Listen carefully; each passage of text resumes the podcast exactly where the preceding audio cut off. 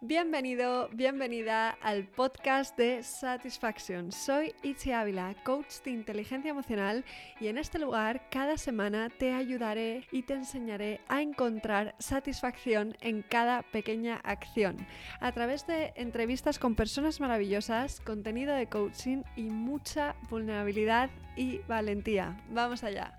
Hoy tengo el placer de presentarte a Catalina Hoffman, la primera invitada del año. Catalina es terapeuta ocupacional con especialización en estimulación cognitiva, autora de tres libros, Emprender soñando, Cumplir sueños con salud, Los secretos del método Hoffman y Siempre joven con el método Hoffman. Como os podéis imaginar, Catalina es la creadora del método que lleva su nombre, el método Hoffman, el cual ha cambiado la forma de entender el envejecimiento. Ella apuesta por el neurofitness y la idea de que necesitamos entender y ejercitar la mente al igual que ejercitamos el cuerpo. Conocí a Catalina en un rodaje con Ani Gartiburu de casualidad. Llegué en el momento idóneo, justo cuando hablaba de adolescencia, y sus palabras me pusieron la piel de gallina en un instante. Es un honor arrancar este año de episodios con ella, que sabe tanto y que es tan bonita por dentro y por fuera. Bienvenida Catalina y gracias por estar aquí. Qué linda, Ichi. Bueno, gracias a ti. Para mí el honor es mío, es un placer, me hace muchísima ilusión. Además, desde que nos conocimos hubo chispita, como digo yo siempre. me encanta. Cuando hay chispita con las personas, y es que para mí estar contigo hoy, vamos, me gustaría estar ahí apapachándote. Dentro de poco lo haremos. Dentro de poco, poquito, cuando pase todo esto, tú lo has dicho, qué bien. Pues nada, Catalina, yo siempre empiezo los episodios echando para atrás en el tiempo. ¿Mm? Entonces, la primera pregunta que te voy a hacer es: ¿dónde estaba Catalina un día como hoy, hace 10 años, y qué has aprendido desde entonces? Madre mía de mi vida. ¿Sabes qué me pasa, Ichi? Que cuando pienso todo lo que he hecho en, en estos veintipico años, es como, ¿en serio? Cuando me hacen preguntas como la que tú me estás haciendo es cuando me reflexiono. Pues mira, vamos a calcular. Estamos en 2021, hace 10 años sería 2011, Ujú. ¿vale? En 2011 yo ya llevaba, eh, pues fíjate, yo empecé emprendiendo en el 2004, o sea, yo ya llevaba ya siete años emprendiendo. Había lanzado ya en 2008 la red de franquicias de centros de día. En, eh, fíjate, en el 2000 todavía no había creado eh, mi grupo El Holding. O sea que mira, estoy en pleno.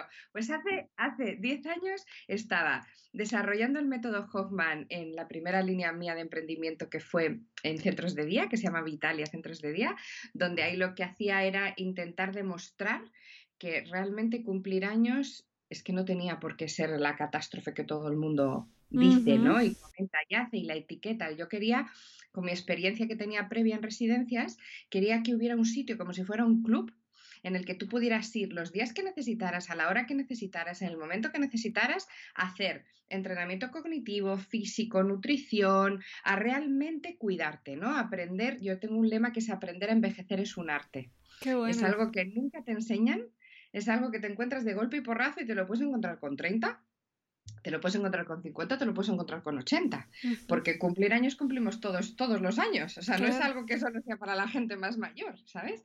Entonces, en ese instante ya llevaba desarrollando unos años, pues algo que fue muy difícil de demostrar al inicio, porque claro, España es un concepto que cuando tú hablas de centro de día piensas en guardería para mayores o en aparcadero, siempre es bastante peyorativo, ¿no? Entonces yo le quise transformar la visión, ya el método Hoffman era conocido porque llevaba, yo empecé con el método antes de empezar Vitalia, fíjate, en los 2000, ya empecé escribiéndolo y redactándolo y ahí me lancé a la siguiente fase de mi emprendimiento, pero he estado toda mi vida haciendo emprendimientos, desarrollos, investigaciones y en ese momento estaba en la siguiente fase que era poder hacer que más gente tuviera mi conocimiento del método y lo pudiera aplicar en, en otros sitios y en otros centros como los que fui abriendo. En ese momento estaba ya hace 10 años.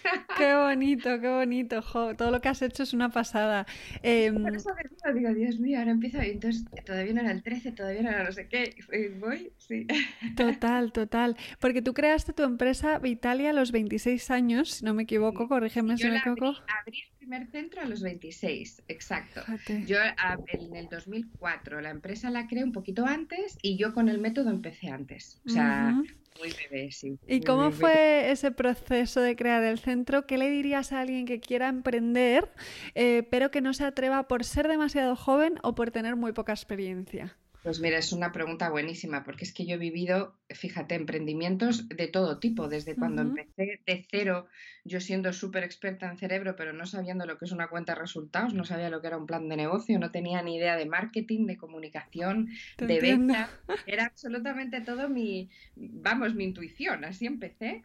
Entonces, eh, para esas personas que no tienen conocimiento en muchas áreas, ¿vale? Y tienen un poco de miedo, pero sí tienen claro que lo que tienen en su cabeza es algo distinto, yo ahí digo, lo llamo el rojo pasión, ¿no? Tú cuando tienes algo que te hierve la sangre, que estás en la ducha y piensas en ello, que por la noche estás ideando, que realmente tú ves y la gente te dice que estás loca y que eso nunca va a poder ser, eso, eso es que tienes algo, tienes la chispita emprendedora que hace falta.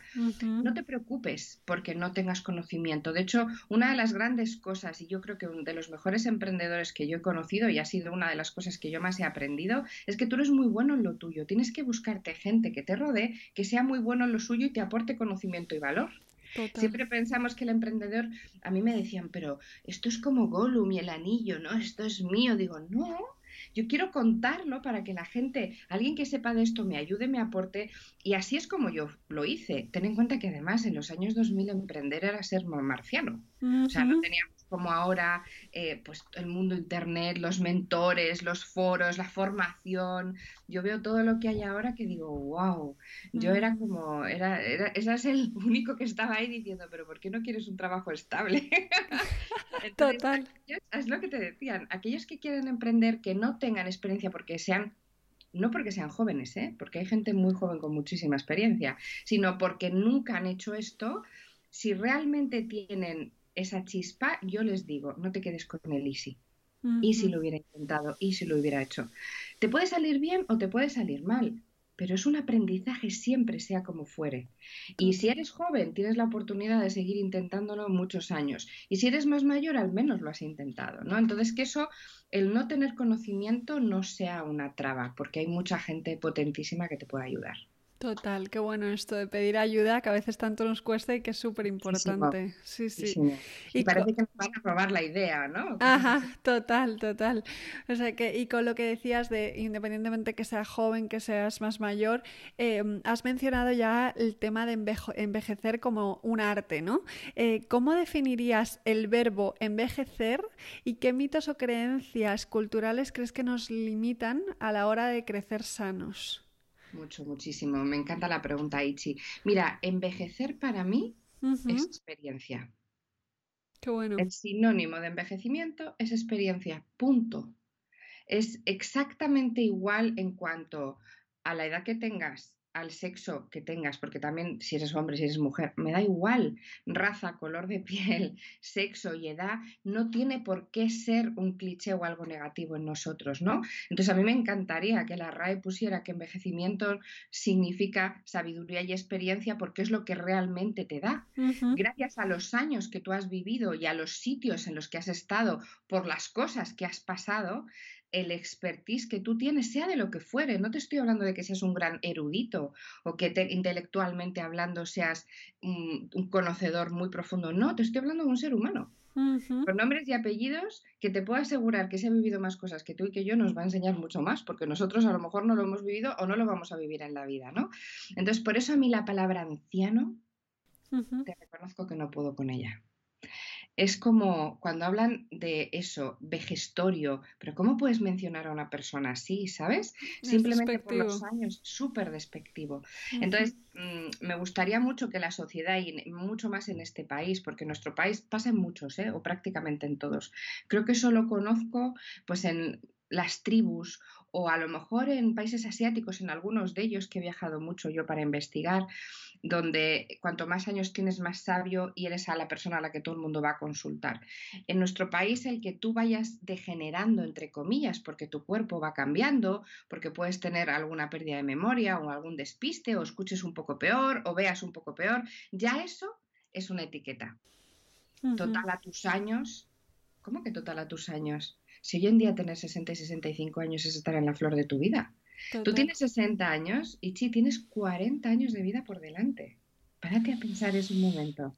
Es que es muchísimo tiempo, sí, sí, sí. O sea, yo pienso en mi abuela, yo tengo una abuela maravillosa que tiene 93 años y que se acaba de construir una casa, eh, pinta, tiene, está todo el día con el móvil, escribe un blog, o sea... Tiene vida y muchos de ellos te dicen, me miro al espejo y te puedo asegurar que me sorprendo, porque sí, me veo con las arrugas y el pelo, pero yo me siento como si tuviera 30. Y digo, bueno, es que hay mucha gente de 30 años muy mayor y hay mucha gente de 90 muy joven es el espíritu y el alma con la que lleves y arranques las cosas, ¿no? Eso, eso es realmente envejecer. Qué interesante esto, sí, sí, porque a mí, por ejemplo, me pasa, y fíjate, a mí me queda un mucho, pero eh, que yo siempre pensaba que a tal edad me iba a sentir mayor, y luego llega esa edad y me sigo sintiendo igual de niña. Entonces digo, pues como sigamos así, voy a llegar a los 90 y... Claro, porque ahí están los clichés porque es lo que tú ves o lo que te dicen. No, yo a mis años, bueno, yo a mis años, pero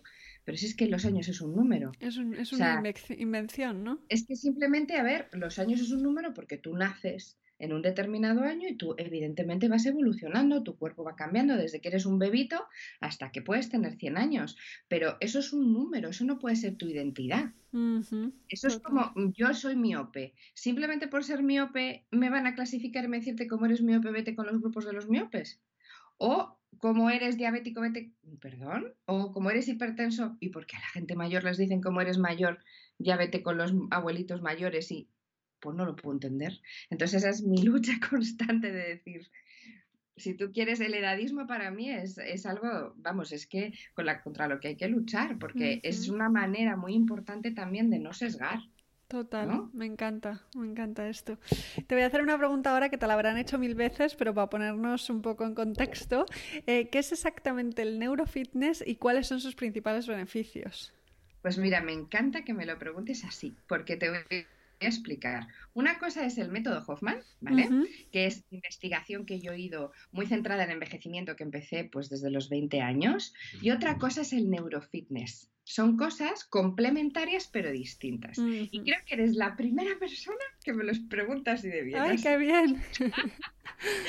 Mira, el neurofitness es un conocimiento muy profundo que yo tengo del cerebro. Yo llevo toda mi vida estudiando, investigando el cerebro. Entonces, ¿qué es lo que yo hice? Yo quise profundizar más allá. Yo quise entender qué le pasaba al cerebro desde que estás embarazada con tu bebito dentro y ya se está gestando hasta que tú ya llegas a tener pues 100 o 105 o 110. La persona más mayor que yo he conocido, 112 años. Hay que dar. Y, eso existe, vamos. O sea, e, evidentemente no hay muchas, pero mayores de 100 hay un montón, ¿eh? también te digo. Entonces yo quise entender, vamos a ver, ¿por qué cuando uno habla de cerebro siempre está muy centrado o en una patología desde un bebito si existe, eh, ahora con los famosos trastornos de déficit de atención X. Siempre estamos hablando de cerebro con patología o estamos hablando de cerebro cuando necesitamos algo, ¿vale? Normalmente no tiene que ser patología, pero ya o nos empieza a fallar, o este niño es muy nervioso, o este adolescente está muy despistado, o no hay manera de que estudie, cosas así. Y yo quería ir un paso antes de todo eso, y dije, pero vamos a ver, ¿por qué no entendemos cómo todo lo que tenemos aquí dentro, que está muy estudiado a nivel clínico, pero no tanto a nivel neuronal. Y ahí es donde empieza el neurofitness. ¿Qué es el neurofitness? El neurofitness es el análisis de tu cerebro en cuanto a comportamiento de estrategia de creación de rutas neuronales. ¿Qué es eso? Mira, el cerebro tiene más de 100.000 millones de neuronas, cosa que cuando lo piensas dices, wow, ¿cómo es posible? En función de la experiencia que has ido viviendo de niño, el aprendizaje que has ido teniendo, cómo te hayas ido desarrollando, tu cerebro se va conformando de una manera u otra, ya desde muy bebito, ¿vale? Tienes la, desde que tú naces, incluso cuando ya estás dentro del útero materno, ya se ha visto conectividad neuronal de neuronas de la madre con el bebé, que siempre se pensaba que solo era por cordón umbilical y ahora se está viendo que no es así, que también hay otro tipo de conectividad. Cuando el bebito nace, como tú tienes que estimularle muchísimo hasta los cuatro años, todo lo que es el estímulo externo tocar, órgano de los sentidos, ¿no? Música, voz, es cuando el bebé está conformando esa parte, luego cuando de los 4 a los 16 aproximadamente es la poda neuronal, que es importantísima porque es la conformación de la personalidad y en función de cómo ese niño y las vivencias que haya tenido puede estructurarse de una manera u otra, como luego en la adolescencia todavía no tienes un cerebro maduro, es que el cerebro madura a los 30, querida. A los 30, el cerebro madura. Que la gente no se da cuenta. Hasta los 30 hay mucho que trabajar. Yo trabajo con gente muy joven que justamente lo que queremos es que a lo mejor no han tenido una infancia lo bonita que podían o con todas las posibilidades y luego quieren ir adecuándola y tenemos tiempo porque hasta los 30 podemos seguir trabajando. Pero de los 30 no es que se acaba el mundo, de los 30 a los 40, ¿qué pasa? Eso es un periodo importantísimo para tu estructura cerebral, ¿no? Para ver de qué manera las neuronas aprenden a conectarse consigo mismas. Tú tienes el mismo número de neuronas con 4 y con 100, pero no tienes el mismo número de rutas neuronales. Y eso es lo que hace el neurofitness. Yo hago un mapa de las áreas de tu cerebro donde te digo exactamente qué zonas de tu cerebro están sanas y activas para que las podamos mantener, cuáles se pueden degenerar sin que tú te des cuenta, pues mira, no haces suficiente deporte, no oxigenas lo suficiente, no te estás alimentando de manera adecuada, hay cosas que pueden lesionar sin que tú sepas, y luego la tercera pata, que esa es la reina de la fiesta, son las zonas neuronales que están sanas pero inactivas. Esas son las que yo llamo, ¿sabes no? Las neuronas Netflix. Me encanta. ¿Por qué llamo las neuronas Netflix? Porque es la manera que todo el mundo entienda, que son neuronas que están ahí pachorras, encantadas con su cañita, viendo las series sin parar, y como nunca nadie les ha espabilado, pues ahí están y no las vas a espabilar. Pues aquí viene la Hoffman y dice, si yo te enseño a espabilar esas neuronas, esos grupos neuronales, estoy haciendo que tu cerebro, independientemente de la edad que tengas, esto es muy importante, esté preparándose. Si yo activo núcleos neuronales, estoy haciendo que el cerebro tenga plan B, plan C, plan D.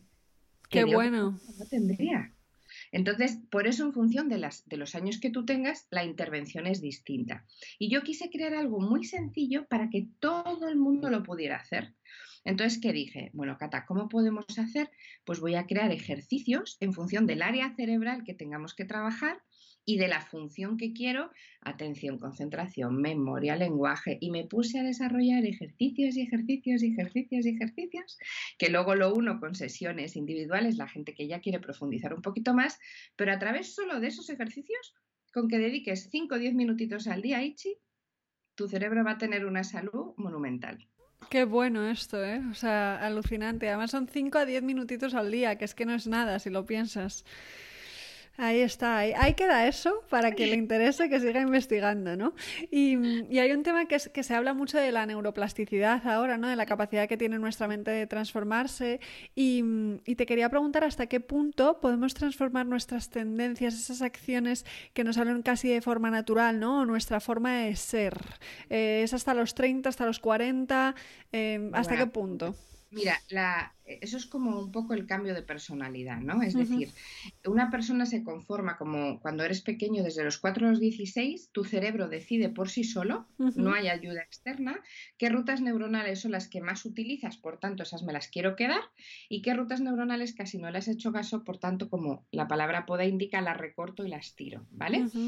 A lo largo de tu experiencia eso puede cambiar, porque a lo mejor tú no has tenido la posibilidad, yo siempre le digo a los papis, por favor, dejarles experimentar no forcéis.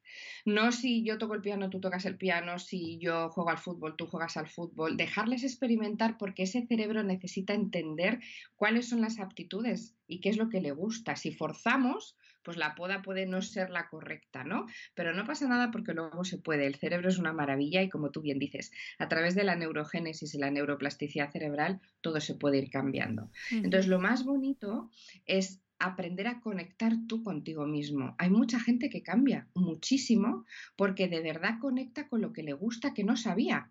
Fíjate. ¿Qué tendemos a hacer? Como somos los seres humanos somos muy organizados y muchas veces estructurados. Si algo se nos da bien, vamos a por eso y queremos que cada vez se nos dé mejor y el resto lo apartamos. Pero es que a lo mejor ni lo hemos intentado en nuestra vida. Entonces alguien que me dice, yo pinto fatal, y le digo, ¿pero has probado? Pero ¿alguna vez de verdad te has liberado en, tu hemisferio derecho artístico? Ah, no, no lo he hecho nunca. Entonces, bueno, es que yo de pequeña se me daba muy mal. Digo, bueno, es que es diferente una mala experiencia a no un buen aprendizaje. no tiene nada que ver. Entonces, yo siempre que ah, trabajo con gente o hablo con gente, digo, mira, lo primero es que tenemos es que liberar ese cerebro. Necesito entender cómo va. Necesito, entonces, les hago probar de todo. Trabajo técnicas para el desarrollar los sentidos y voy viendo y veo núcleos que se encienden, núcleos neuronales y digo, ¿tú te das cuenta que si pruebas a hacer esto, a lo mejor va a cambiar todo? Tu fluir, tu manera de pensar, tu saturación mental, incluso tus gustos. Ah, pues no lo había pensado. Entonces, eso es, el kit está ahí. ¿Que se puede cambiar? Por supuesto que sí. Y para eso hay que experimentar y dar libertad. Mm, y hasta que eso no lo hacemos, no sabemos si estamos en la línea correcta o no, ¿no? Ahora que estamos hablando tanto de la reinvención, que hay tanta gente por esta situación del coronavirus que se ha quedado en desempleo o tiene que reinventarse o que sus modelos de negocio ahora mismo son otros, porque se tienen que transformar a nivel digital, bueno, pues no tengas un no, ten un voy a ver, mm. ¿vale? Sé un poco curioso en eso, porque nos sorprende. El cerebro es apasionante, querida. O sea, es una cosa, siempre se aprende, siempre. Mira, y esto es una cosa muy importante que yo quiero trasladar porque la gente tiene pánico escénico, ¿no? A perder memoria, a cumplir años. Digo, que sepáis que la gran maravilla del cerebro es que siempre puede mejorar porque siempre hay zonas de tu cerebro que están sanas y no están activas. Qué bueno esto, por favor, qué interesante saberlo. Y hablando de personalidad, eh, ¿cómo definirías la personalidad y cuál es la diferencia entre personalidad e identidad? Mm, qué buena mm. pregunta. Pues mira, la personalidad, eh, hablando en ámbito neurocientífico, ¿vale? Te hablo desde la neurociencia. La personalidad es justamente lo que conformas en la etapa niñez preadolescencia, ¿vale? De los 4 a los 16 años. En función de la experiencia que has vivido, el cerebro aprende qué cosas te gustan y qué rutas se quiere quedar neuronales y cuáles quiere desechar. Eso conforma personalidad, que no siempre casa con lo que es la identidad. Y esto es muy importante. A lo largo de los años uno va descubriendo su identidad conectando con uno mismo que no siempre es fácil y no siempre se quiere hacer. Cuando tú tienes esa conexión contigo mismo, ahí sí que es cuando tú sabes y entiendes cuál es tu identidad, que puede casar perfectamente con la personalidad y fantástico, o puede que no tenga nada que ver, que tú tengas una personalidad y has arrastrado desde pequeño una personalidad, una guía, y conectas con tu identidad y eso va a transformarse y va a cambiar. Por eso es importante entender que a esto es a lo que todos tenemos que intentar llegar, a saber cuál es nuestra identidad conectando con nosotros mismos. ¿Vale? Entonces la identidad es lo que te da la experiencia de tus propias vivencias y el conocimiento de ti mismo, que eso es algo que muy pocos queremos afrontar, porque conocernos de verdad a uno, a uno mismo, y, es una respuesta, mira, muy bonita, la gente te dice, estoy sola, yo estoy sola o me siento sola. Y yo digo, a ver, estas son dos cosas diferentes. Tú sola no estás o solo no estás, porque estás con la mejor compañía que puedes estar, que es contigo mismo. Ahora, si no conectamos con ese estar conmigo mismo y no sabemos hacer eso, vamos a siempre tirar de lo que te rodea del exterior. Entonces, a las personas les digo, pensamiento vertical. Lo primero eres tú Después es tu entorno, no al revés. La gente piensa en pensamiento horizontal, todo mi entorno y luego yo. Y pongo un ejemplo clarísimo. Nosotros tendemos a querer cuidar, ¿no? Y en función de nuestra personalidad y de nuestro carácter y de cómo somos, pues somos más gallinas cluecas o no. Por ejemplo, a mí me pasa que yo soy como mucho de proteger a mi gente y a la que quiero. Y muchas veces digo, bueno, para, para yo poder cuidar a toda la gente que quiero, a quien primero tengo que cuidar es a mí. Si yo no me doy ese oxígeno, si yo no me he cuidado, no voy a poder cuidar a nadie, porque si yo no estoy bien, no voy a poder hacerlo, ¿no? Pues con la personalidad y la identidad pasa exactamente eso. Tú puedes tener un patrón de personalidad, pero busca tu identidad, conéctate con ella, porque es que es, ahí es que tienes plenitud. Qué bonito, qué bonito, me encanta. Y, has hablado ya de la poda mental en que ocurre ¿no? en la infancia, a partir de los cuatro años, si no me equivoco.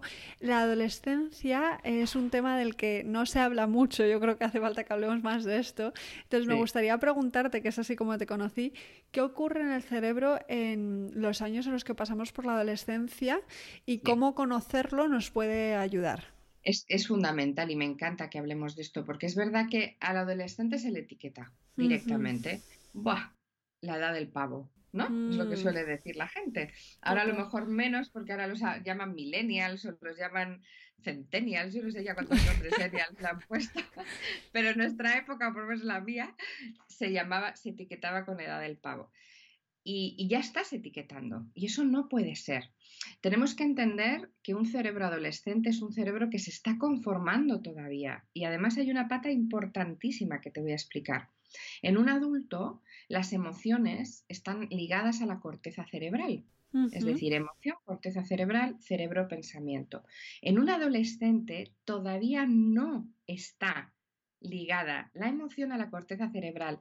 El protagonista, en este caso la protagonista de las emociones en la adolescencia es la amígdala, que es una de las primeras conformaciones cerebrales donde es un núcleo de alto impacto, es una bomba de relojería. La amígdala es de sí o no, de fuego agua. Es donde la ira, el grito o el lloro, o la alegría, efusividad o, sea, no tiene término medio. Entonces, toda emoción en un adolescente pasa por la amígdala.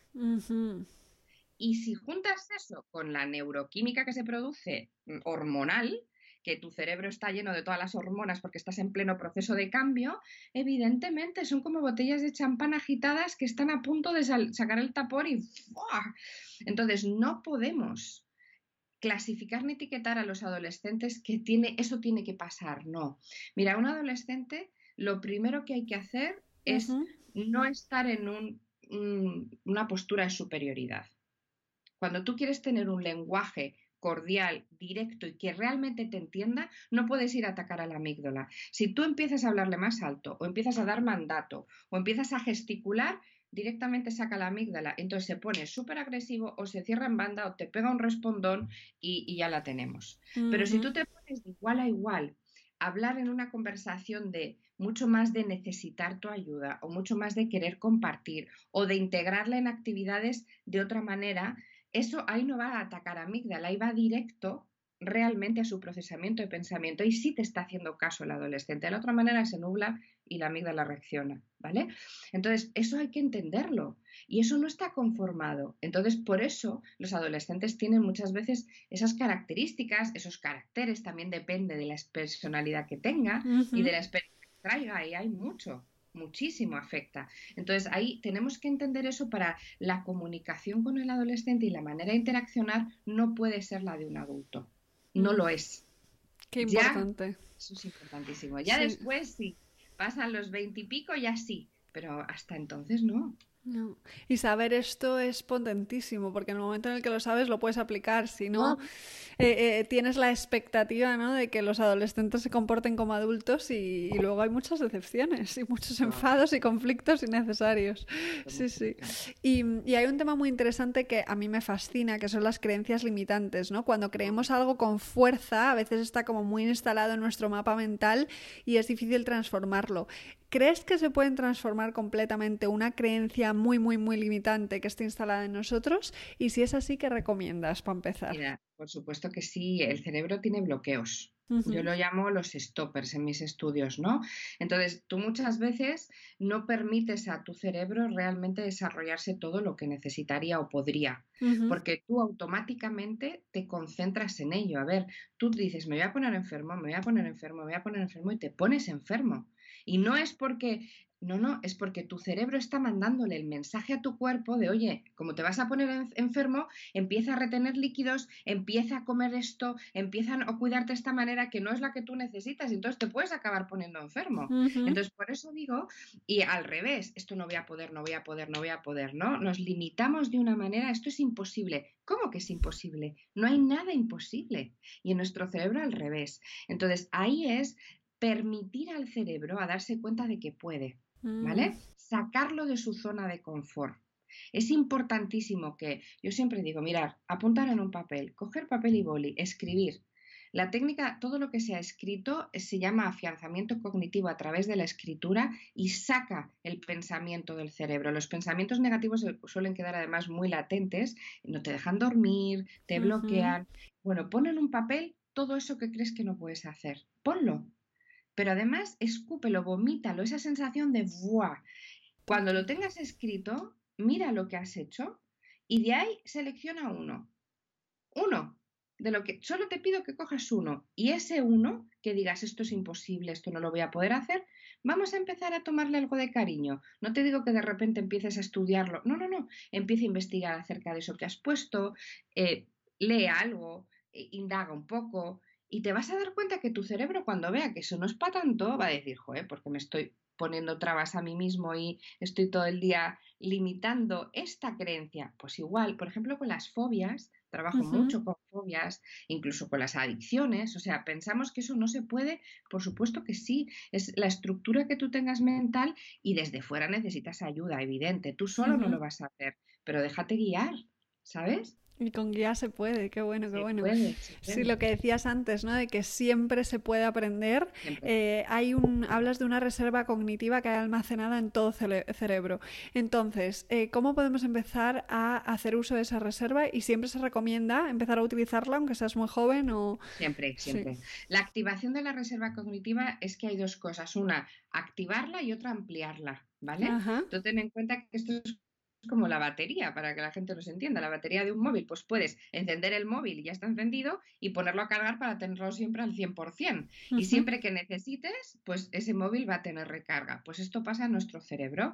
Entonces, la activación y la ampliación la podemos hacer desde cualquier edad. Yo digo, por favor, os pido mínimo que sea a los 40, mínimo, porque ahí está la, eh, la fase, el cerebro entra en una fase de consolidación y eso significa que el cerebro ya está muy bien como está, está consolidado, está sentado y no va a hacer nada más para seguir activando, porque hasta los 40 sí, de manera innata, el cerebro te pide actividad, pero a partir de los 40 no. Entonces, la única manera de generar nuevas rutas neuronales es si lo hacemos nosotros mismos, desde nuestra propia iniciativa, y eso no lo cuenta nadie.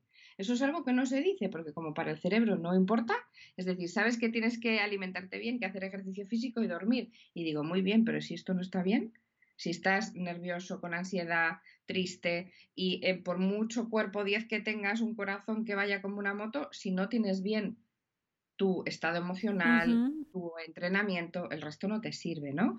Entonces, ahí para tú realmente hacer eso, siempre intenta cambiar hábitos con rutinas nuevas. Ese es el mayor consejo que te puedo dar.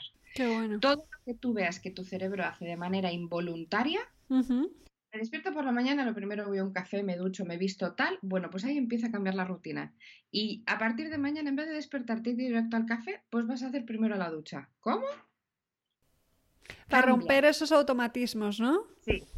Qué bueno. Es, por ejemplo, un buen consejo que yo le digo a todo el mundo que empiece a hacer. Y salirte de tu zona de confort intelectual. Es decir, tú eh, lees muchísimo y te canta leer. Bueno, ahí estás haciendo algo muy bueno para tu cerebro, pero manteniéndolo, no entrenándolo. Entrenar es hacer siempre algo distinto, diferente, que además te, te genere un poco de como, uff, ¿sabes? me cuesta un poco, sí, sí. Fuera de la zona de confort, justos, total, total. Hablando de la zona de confort, está siendo un año de muchísima incertidumbre. Bueno, vivimos en un mundo incierto, aunque tengamos la ilusión de lo contrario, y están ocurriendo como eventos históricos con mucha frecuencia, ¿no? Entonces me imagino que nuestro cerebro eh, se está poniendo mucho en el modo de supervivencia. ¿Qué herramientas podemos utilizar para gestionar esta incertidumbre en los tiempos que estamos viviendo? Eh, ¿qué, ¿Qué nos puede ayudar? Con este tema? Pues mira, eh, me encanta que hables de esto porque ahora mismo nuestro cerebro está solo en la parte más primigenia, está trabajando en modo supervivencia. Cuando hay un cambio muy drástico, cuando hay mucho estrés, cuando hay una rotura un poco de esquemas, el cerebro se piensa realmente que está en emergencia absoluta. Es decir, el cerebro para lo que, pues, lo que se creó inicialmente era para distinguir entre vida o muerte, entre si tengo un león dentro y me va a comer o si tengo un arma y voy yo detrás del león porque lo tengo que cazar para comérmelo yo, ¿no? Entonces, eso es como está ahora. Entonces se inflama hay inflamación cerebral, hay desconexión de esas sinapsis neuronales que te hablaba, tú notas como que te cuesta todo más, eh, te cuesta más retener, procesar, encima tenemos que cambiar muchos hábitos, ¿no? Entonces, una de las cosas primeras que tenemos que hacer es oxigenar, es decir, de verdad respirar. Oxigenar no es la respiración del día normal, es parar un segundo, un segundo, Ichi. Esto que acabo de hacer es una de las mejores cosas que le puedes hacer al cerebro. Y más si cierras los ojos y te hablas bonito y te dices todo está bien. Qué bueno. Y te vas diciendo todo está bien. Tú ahí le estás mandando el mensaje de que, a ver, puedo estar nervioso, puedo estar taquicárdico, puedo tener el cortisol a 2000 y la adrenalina disparada, pero no no hay un león dentro, no me va a comer nadie. Entonces el cerebro interpreta que, vale, estás nervioso, pero permite que haya fluidez, ¿vale? Y simplemente conectando con eso. O sea, yo siempre digo, hay muchas pequeñas cosas muy potentes, el hablarte bonito cerrando los ojos y respirando, inspirando por nariz y sacando por boca, el ponerte la mano con el dedo índice y el corazón en el timo, justo en la zona del escote, ¿vale? Tenemos el timo que es como un huesecito, como si fuera una aceituna, es un control motor del sistema inmunitario y de emociones. Entonces conectas directo con el cerebro, entonces estimulas el timo así dándote unos masajitos circulares. Qué gusto esto, sí me acuerdo. o abriendo la mano y poniéndola así. O sea, hay pequeñas cosas que hacen eh, que tu cerebro reciba esa información. Es lo mismo con un pensamiento negativo. O sea, estamos todo el día con un pensamiento negativo, tenemos que tener en cuenta que el cerebro no distingue de la realidad de la ficción. Entonces, si tú estás obsesionado en algo, el cerebro se cree que eso es verdad. y entonces actúa en ¿vale? Entonces, eso para mí es como la clave fundamental. Qué bueno, me encanta, me encanta esto que me cuentas. Y, con el tema, el, pusiste una frase justo al principio del año que tiene que ver con esto que acabas de decir, ¿no? Que es, no hacemos más que dañarnos a nosotros mismos si de manera constante pensamos en lo peor de las cosas. ¿Qué otras herramientas nos pueden ayudar a cambiar nuestros pensamientos? Que a veces parece que vienen solos y, no los podemos cambiar. Mira, cuando tenemos... Eh, generamos una cantidad de pensamientos diarios monumentales, 60, 70 mil al día, y de hecho un porcentaje altísimo es negativo, o sea que imagínate, ¿no? Entonces, en el momento que tenemos pensamientos negativos y sobre todo que está, cuando están en círculo ya como muy anclados, tenemos que hacerlo primero. En ese instante, cuando tú te viene el pensamiento negativo, escríbelo. Como te decía antes, sácalo de ahí, por favor. O sea, yo tengo lo que se llama en el cuaderno de las emociones, que son unos cuadernos que es hoja blanca, un solo un color, Escribe tu emoción constante, que el cerebro entienda que eso va fuera, que no se queda ahí, ¿vale? Entonces eso es lo primero. Lo segundo, cuando realmente estás con esa emoción, con esa sensación y ese pensamiento súper anclado, respira como te he dicho antes, ¿vale? Y en vez de decirte todo está bien y todo va a estar bien, di, dite estas dos cosas, calma y relax calma y relax. Son esas dos palabras, ¿vale? Eso también va directamente a pineal, porque todo lo que es la estimulación de la glándula pineal o epífisis, cuando tú estás dándole agradecimiento y tranquilidad, también ayuda mucho al pensamiento negativo, ¿vale? Y lo tercero, si ves que ninguna de estas dos cosas no funciona, vete a un espejo, vete a un espejo, mírate, porque no, no nos vemos. O sea, mm, pasamos por delante, te pones un colorete, pero no. Mírate bien, mírate bien. Intenta forzar la sonrisa, aunque no te salga. De hecho, si no te sale, hazlo con las comisuras, con las comisuras hacia arriba. Cuando te haces esto, de repente el cerebro dice, oye, estoy de buen rollo. ¿Qué, es, ¿Qué pasa? Y te cambia el humor radical. Aunque te veas, claro, te vas a hacer gracia a ti mismo, porque yo me he visto así muchas veces diciendo, anda, que cata. Pero es, te acabas riendo solo por el hecho de, pues es que son, es que la neuroquímica aquí es importantísima. Tengo que liberar, tengo que darle dopamina, tengo que darle la oxitocina, tengo que hacer que eso libere y que me dé buen rollo, ¿sabes? Y eso son cosas que hacen que también actives y vuelvas a conectar, porque el pensamiento negativo siempre pensar que desconecta, aísla. Por eso mm. tienes, dejas de tener ganas de hacer cosas. Totalmente. Qué bueno. Em, bueno, voy a entrar ahora en un tema un poquito más complicado, que es que aparte de la pandemia que estamos viviendo, tenemos también un poco una pandemia de salud mental. Entonces, me gustaría preguntarte que, mm, cómo nos puede ayudar tu trabajo con problemas como, por ejemplo, la depresión o la ansiedad. Muchísimo. De hecho, es una de las bases del trabajo de la depresión y la ansiedad es el neurofitness, justamente por lo que hemos hablado hace un momento, ¿no? Si estamos hablando en un momento de depresión, además de en función de la fase también en la que esté, la interacción es distinta, ¿no? Pero tú en, un momento depresivo tienes una desconexión neuronal muy importante, como el cerebro se protege, que es como lo que te pasa en un ataque de ansiedad también, ¿no? El cerebro está viendo que está en alerta absoluta, se protege y entonces hace que esas neuronas a través de esas rutas neuronales no lleguen a hacer sinapsis. Por eso también la gente con depresión tiene como pérdida de memoria, está como más atontada, que se nota muchas veces, dice, estoy como en una nube. Y es justamente por eso, porque no hay actividad neuronal normal. Entonces, claro, entendiendo cómo está ese cerebro, yo he trabajado con muchísimas depresiones y de diferentes estadios y es monumental el cambio. Es impresionante porque en cuanto tú empiezas a entrenar, a entrenar, mucho más importante, Ichi, no se consigue si no eres constante. Es decir, no me vale una persona que dice, no, yo le dedico dos horas a la semana, pues eso no es neurofitness. ¿Vale? Eso es que tú quieres hacer una, ficha cognitiva, te interesa hacer un ejercicio y ya está. Pero eso no es entrenamiento cerebral, es que es distinto.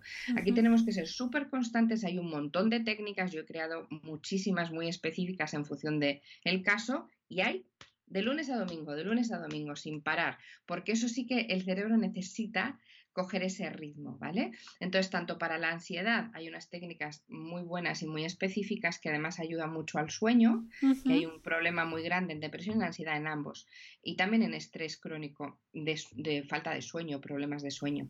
Entonces, eso es muy importante porque la fase REM del sueño para mí es crucial. No es tanto que estés mucho en fase REM, pero que entres en fase REM para que se produzca un mecanismo de limpieza de proteínas nocivas, ¿no? Entonces, hay eso, eso sí es neurofitness, hace muchísimo, muchísimo, bien. Muchísimo, muchísimo. Y cuando es ansiedad, ¿qué le pasa al cerebro cuando sentimos ansiedad?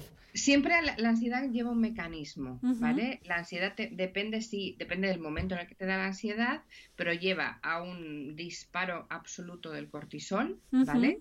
brutalmente, la adrenalina está muy elevada, entonces tienes alteración del ritmo cardíaco, por eso tienes muchas veces sensación de ahogo, ¿vale? Porque por protección, para cuidar el corazón, los pulmones se cierran un poquito más y tienes esa sensación de opresión, ¿vale? Ahí, por ejemplo, trabajar con el timo es muy importante. No te llega el oxígeno bien. Enseñar unas respiraciones muy específicas que hay una respiración, por ejemplo, de activación de la epífisis, que en los casos de ansiedad son monumentales, porque estás dando el estímulo y el oxígeno al cerebro en un momento en el que está colapsado, ¿sabes? Entonces es un mecanismo de muchas cosas. No te pasa una crisis de ansiedad, no es solo tengo ansiedad, no, no, no, es que es, viene todo encadenado. Y normalmente, ¿sabes? Viene con angustia, con nervios. Entonces, si todo el proceso enseñas al cerebro a cómo responder, pues claro, tu ansiedad se pasa muchísimo. Yo hago visualizaciones y meditaciones específicas para crisis de ansiedad. Qué bueno, qué bueno esto, me encanta, Catalina. Y, ya antes de irnos a las preguntas del final, la última pregunta tendría que ver con los traumas. Eh, ¿Hay algo que se puede hacer para sanar traumas que realmente están muy marcados? Sí, fíjate, eh, eh, maltratos, bueno, imagínate los casos de, en estos años llevo millones de casos muy distintos.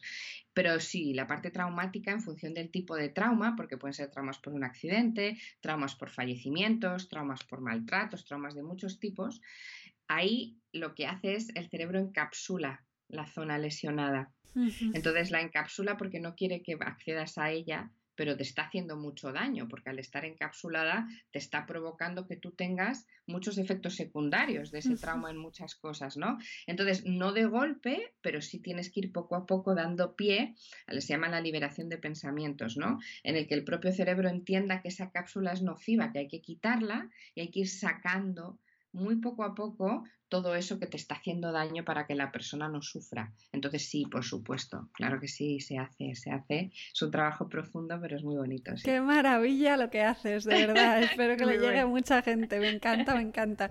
Así que nada, Catalina, vamos ya a las preguntas del final. Estas son unas preguntas que hago siempre a todos los invitados para ir comparando respuestas y es muy, muy, muy bonito. Así que nada, vamos allá. La primera es, ¿quién te ha inspirado, especialmente a nivel profesional y por qué? ¿Y a quién te gustaría que entrevistasen en un episodio de este podcast. Mm, qué bonito, ¿no? A ver, a ver, quién se te pues ocurre? me, ha inspirado mucha gente, la verdad. Me ha inspirado Oprah, Winfrey, muchísimo, porque ella quiso eh, de la nada hacer algo que era darle la posibilidad a la gente de comunicar y de hablar y con un perfil como ella que había vivido muchísimo, ¿no? Y de unas situaciones muy duras, me ha inspirado mucho ella, me ha inspirado mucho Steve Jobs, sobre todo el, no comprender de Steve Jobs cuando le despedían de sitios, le decían que estaba loco y él tenía la profunda creencia que lo que estaba haciendo podía cambiar el mundo. Mm. Entonces, me ha inspirado. No me faltaba razón.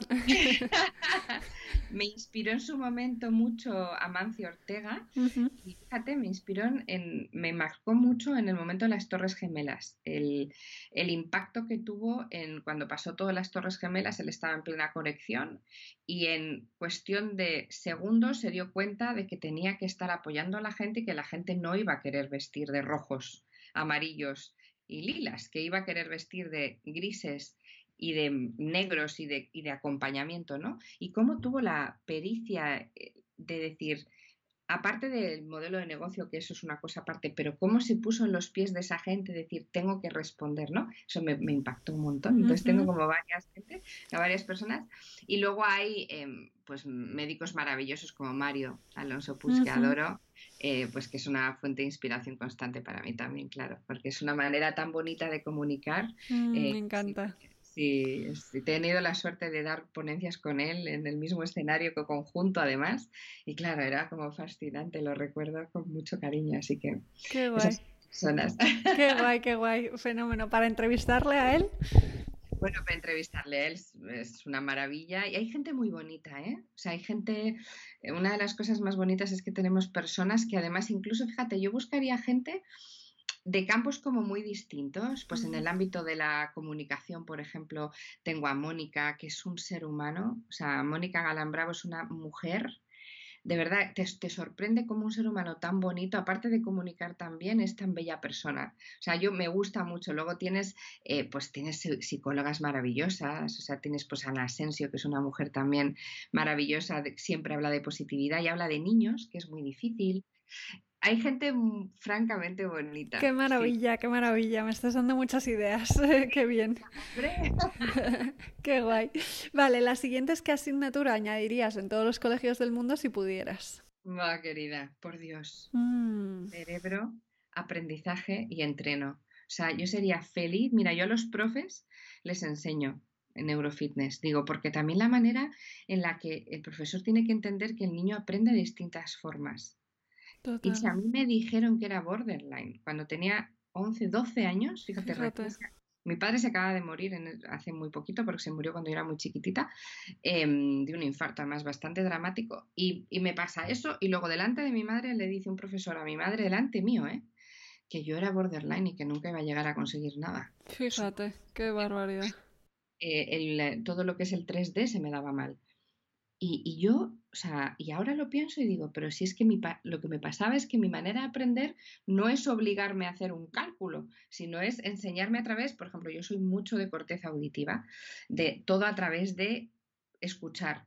Bueno, pues es que hay niños que les puede pasar eso, entonces esto tendría que ser una asignatura para que los profes estuvieran formados y los niños supieran que tienen diferentes maneras de aprender ellos mismos, es que les mm. abriría mundo, ¿sabes? Totalmente, sería, vamos, ojalá pronto. Lo pedimos desde aquí. Vale, siguiente es ¿qué, qué experiencia pasada no querría repetir, pero que te ha cambiado tu vida para mejor. Uf, he aprendido mucho, mucho de muchas cosas. Mira, el ser, he confiado mucho, pero de una manera eh, exagerada en la gente, ¿vale? Es decir, eh, creo que la confianza es una cosa muy importante, pero tiene que ser bidireccional. O sea, eso es algo imprescindible. Entonces, el confiar en personas que yo siempre he pensado que todo el mundo era bueno por naturaleza. Entonces he vivido en mi burbuja happy y, y esas pues es ahí, evidentemente no todo el mundo es bueno por naturaleza, entonces he aprendido a base de tortas. Pero luego em, mucha gente me decía, ¿eso te va a hacer cambiar? Digo, no, no, si yo, yo creo en el ser humano, pero una cosa es creer en el ser humano y querer conocer a personas y otra cosa es confianza plena de abrir absolutamente todo a ellas. Y eso sí me ha cambiado, porque ahora lo que quiero es, oye, yo confío en ti y tú confías en mí, pero tiene que haber como una demostración conjunta, ¿no? Y es Reciprocidad, ¿no? Un poco. Justo. Genial. Vale, fenómeno. Siguiente pregunta es: ¿cuál es el libro que más recomiendas? Uno que no se, no se encuentra ya casi, pero que a mí me marcó la vida, claro, tiene que ver con mi mundo. que se llama El cerebro se cambia a sí mismo. Ay, lo conozco.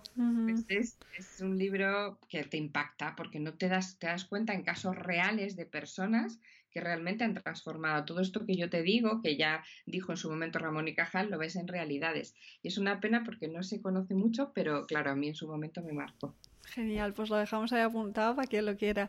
Qué bueno. Y dos más. ¿Qué tres cosas haces cada día para cuidarte? Oxigenación de áreas cerebrales, es decir, mis respiraciones profundas a primera hora para tener mi cerebro perfecto. Meditar a diario, que para mí es eh, fundamental. Caminar Caminar, pero además como aire libre, si puede ser aire libre, porque ejercicio me gusta hacer dos veces en semana más potente, pero lo que es que te dé el oxígeno y, ahí es una manera también de liberar mente. Qué bueno, qué bueno, me encanta. Y ahora sí que sí, Catalina, la última pregunta que siempre hago, que es ¿qué es para ti la satisfacción? ¡Qué bonito! Pues em, para mí la satisfacción es levantarme por las mañanas y realmente sentir que todo lo que hago eh, merece mucho la pena. Que hay una persona, aunque solo sea una, que gracias a lo que día a día puedo aportarles va a mejorar, va a sentirse mejor, le va a cambiar de alguna manera la vida. Eso para mí es satisfacción plena. Qué bonito, me encanta tu definición, Catalina, qué guay. Jo, pues muchísimas gracias, me encanta hablar contigo, todo lo que aportas, todo lo que cuentas es súper necesario y espero que llegue a muchas personas y que lo puedan aplicar y entrenar cada día la mente. Mm. Eso, eso espero yo también. Sobre todo que aprendan a cuidarse, que hay que aprender a cuidar el cerebro y ya con eso yo me quedo más que feliz. Sí, sí, sí. Pues mil, mil gracias de corazón. Ha sido preciosa la entrevista. Mm. Gracias a ti, querida. Un placer. Un placer. Hasta aquí ha llegado la primera conversación, el primer episodio del año con Catalina Hoffman. Espero que tú también hayas sentido esa chispita escuchándola. Ha sido un placer. Y nada, ya sabes que puedes solicitar tu sesión de coaching de prueba gratuita en itchiavila.com. La semana que viene, más y mejor, mucho amor y satisfacción.